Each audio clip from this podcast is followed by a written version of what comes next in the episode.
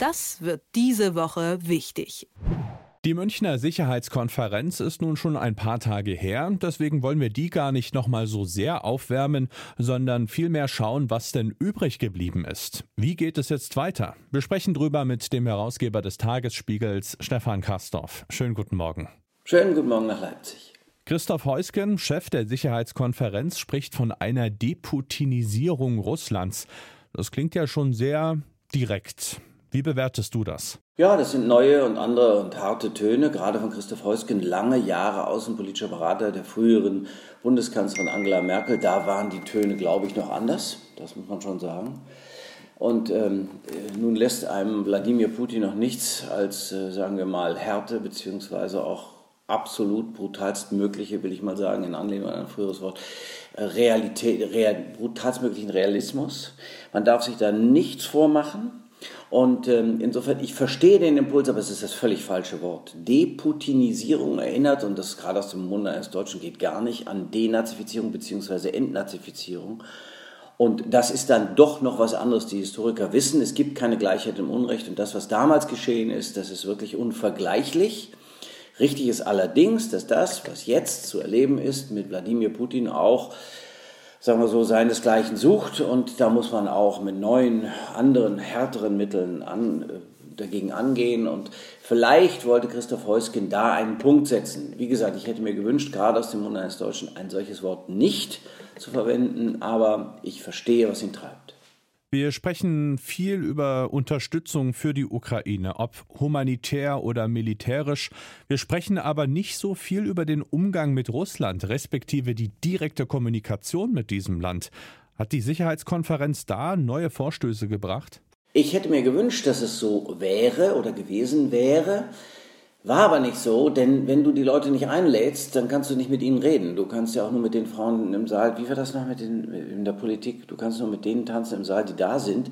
Also du konntest auch mit dem Teufel da nicht tanzen, du konntest dem nicht, äh, den nicht konfrontieren, was ich mir gewünscht hätte, um das Bild nicht zu, zu wild zu machen. Also, was ich mir gewünscht hätte, ist einladen, ja, von mir ist auch die Lügen anhören, ja, aber dann konfrontieren.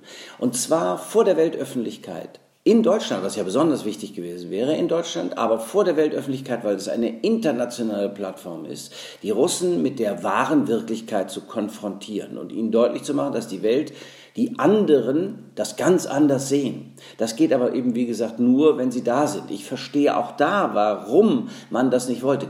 Biete keine Bühnen denjenigen, die sowieso nicht verhandlungsbereit sind, die sowieso immer nur das sagen, was sie die ganze Zeit schon sagen. Dennoch hätte man am Rande oder auch eben auf dieser Bühne direkt reagieren können und dann einen Trialog, einen was auch immer äh, stattfinden lassen können. Ähm, und das ist jetzt nicht naiv, sondern das ist einfach internationale Weltpolitik, beziehungsweise das wäre auch ähm, diplomatisch geboten gewesen. Denn welche Plattform wäre besser geeignet als die Münchner Sicherheitskonferenz? Da geht es nicht mehr nur um Waffen, Geräte, um Mannschaften, um Truppenstärken, um, um Gelder für für ähm, Rüstungsetats bzw. Wehretats, wie ganz früher in den 50er Jahren des vorigen Jahrhunderts bei der Wehrkundetagung zumeist oder eher.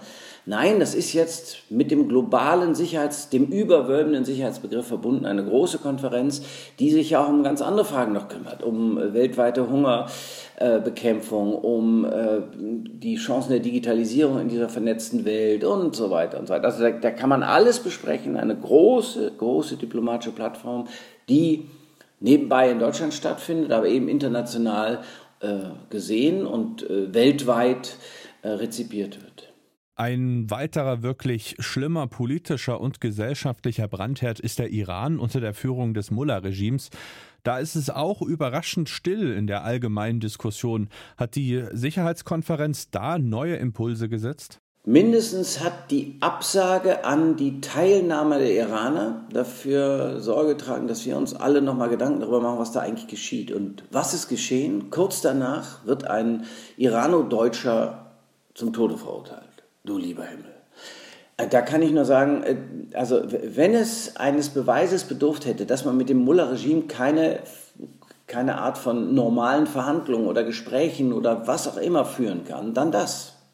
Ich weiß noch, ich, also ich bin schon seit langer Zeit kritisch und denke, es war auch die Hoffnung, dass dieses Atomabkommen mit dem Iran, äh, in diesem Fall muss man eher sagen, mit dem Mullah-Regime wiederzubeleben wäre, das hielt ich immer, um einen Begriff zu prägen, für brillant naiv. Ja, natürlich ist ein Abkommen, ein Abkommen ist immer besser als kein Abkommen. Aber ein schlechtes Abkommen, das muss verbessert werden. Und war das möglich mit diesem Regime? Ist das möglich mit diesem Regime? Nein. Und da hilft es jetzt, glaube ich, nicht. Da muss man auch da muss man sehr, sehr realistisch sein. Da darf man sich nicht belügen. Das ist mit diesem Mullah so nicht möglich. Und deswegen müssen die Sanktionen fortgelten. Im Gegenteil, ich glaube auch verschärft werden. Das trifft das Volk, ich weiß. Aber ich glaube, dass die Menschen im Iran äh, schon auch jetzt widerständig sind und werden und die wollen, dass die Welt sieht, wie sie leiden und was sie gerne wollen. Und das merkt man ja. Und ich ähm, bin jetzt, also sagen wir so, ich bin so ein bisschen unschlüssig, was der richtige Weg wäre, um denen unter, den Arm zu, unter die Arme zu greifen, also denen, die da in der Opposition sind. Und ähm, jetzt habe ich, unsere Außenministerin hat ja von einer feministischen und wertegeleiteten Außenpolitik gesprochen. Ich glaube, muss eine, auch da muss man eine internationale Koalition schmieden, die den Iran weiter unter Druck setzt und natürlich verhindern, dass die Iraner Geld, das in, auf Banken in anderen Ländern liegt, bekommen, um davon ja nicht ihr, ihrem Volk zu helfen, dem es ja auch in Teilen wirklich nicht gut geht, sondern äh, neue Waffen zu kaufen, also Raketen zu kaufen, um die dann mit Atomsprengköpfen zu bestücken. Denn das steht ja hinter all dem. Jetzt klingt das alles auch so ein bisschen ernüchternd, wenn wir nochmal den Blick auf die Sicherheitskonferenz wagen. Denn wir haben ja festgestellt, dass ja quasi die, um die es eigentlich geht, dass die gar nicht da waren. Wie machen wir denn jetzt weiter? Naja, also es ist natürlich schon auch ganz gut, wenn man äh, einen solchen Rahmen nutzt, um sich seiner selbst zu vergewissern. Da haben ja viele Gespräche stattgefunden und die finden ja nicht nur im Saal statt, sodass alle sehen, sondern es gibt separate Räume, es gibt die Möglichkeit, im Gang jemanden zu treffen. Äh, Anthony Blinken hat ja nun auch seinen chinesischen Kollegen getroffen, ohne dass die ganze Welt dabei gesessen hätte. Ob das jetzt so sehr erfolgreich war, weiß ich nicht, aber es ist besser miteinander zu reden, als aufeinander zu schießen. Und insofern denke ich, dass es gut war. Also allein schon wegen der Anwesenheit des obersten chinesischen Außenpolitikers war es gut, dass wir und dass die Chinesen wissen, äh, womit wir es zu tun haben. Das war schon auch wichtig, auch im Zusammenhang mit dem Ukraine-Krieg. Also jetzt kann niemand mehr sagen, er hätte nicht gewusst oder wüsste nicht Bescheid, um was es da geht und was verhindert werden muss. Also, dass die Chinesen zum Beispiel den Russen Waffen liefern. Ich will hoffen, dass sie es nicht schon längst, dass sie es nicht tun, nicht schon tun. Da gibt es ja auch wieder unterschiedliche äh, Hinweise. Aber auch das übrigens kann man auf so einer Konferenz rausfinden, weil man ja lauter Menschen aus den Sicherheitsdiensten trifft. Lange Rede, kurzer Sinn. Ähm, ja, es ist ernüchternd, aber ich glaube, dass gerade jetzt große Nüchternheit hilft, einfach so eine Checkliste zu machen.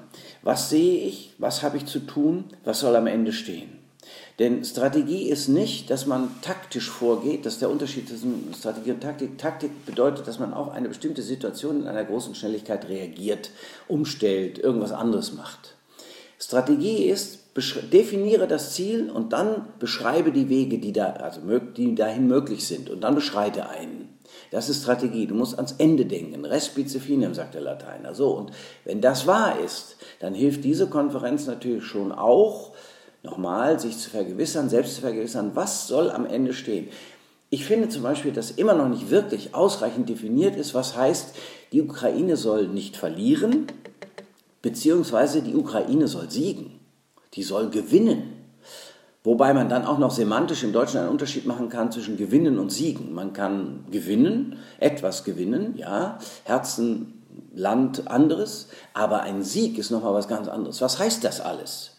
Das zu definieren, da dient es sicherlich auch, dass man mal zusammenkommt, ein solches Forum ähm, nimmt, um da zu reden. Ich meine, der Bundeskanzler war da, die Außenministerin war da, der Verteidigungsminister war da, die Entwicklungsministerin war da, ähm, der Wirtschafts- und Klimaminister war da. Also ich meine, man kann jetzt nicht sagen, dass die Bundesregierung nicht äh, mit vielen wirklich wichtigen MinisterInnen vertreten gewesen wäre. Die haben ihre Pendants oder viele treffen können. Und deswegen hoffe ich, dass wir nicht jetzt, aber sagen wir mal so in zwei Monaten ungefähr sehen, dass sie sich alle untereinander vernetzt haben und dass sie wissen, noch besser wissen, wohin sie wollen. Ein Teil dessen, will ich noch ganz kurz sagen, Ähm, worum es geht, ist das, was Joe Biden in klaren Worten, grenzpathetisch, will ich mal sagen, in äh, Warschau gesagt hat. Also die Amerikaner neigen ja dazu, die Dinge aufzuladen, aber ich finde es gar nicht mehr so, so sehr pathetisch, sondern ich finde, dass es ganz gut ist, den Dingen auch eine, einen, einen Hallraum zu geben, die Bedeutung deutlich zu machen. Also es geht um dieses kommende Kriegsjahr. Es geht um diese Situation jetzt und das kommende Kriegsjahr. Allein schon die Beschreibung, dass wir noch ein weiteres Kriegsjahr erleben werden, sagt ja, was zu geschehen hat. Denn die Ukraine gerät gerade in Not. Und wenn das wahr ist, was ich alles lese, und das glaube ich schon, und vor allen Dingen die britischen Berichte sind ja sehr interessant, ja, dann äh, müssen wir weiterhelfen und noch anders. Ein Appell des Herausgebers des Tagesspiegels, Stefan Kastorf. Vielen Dank für deine Zeit. Gerne, vielen Dank. Das wird diese Woche wichtig.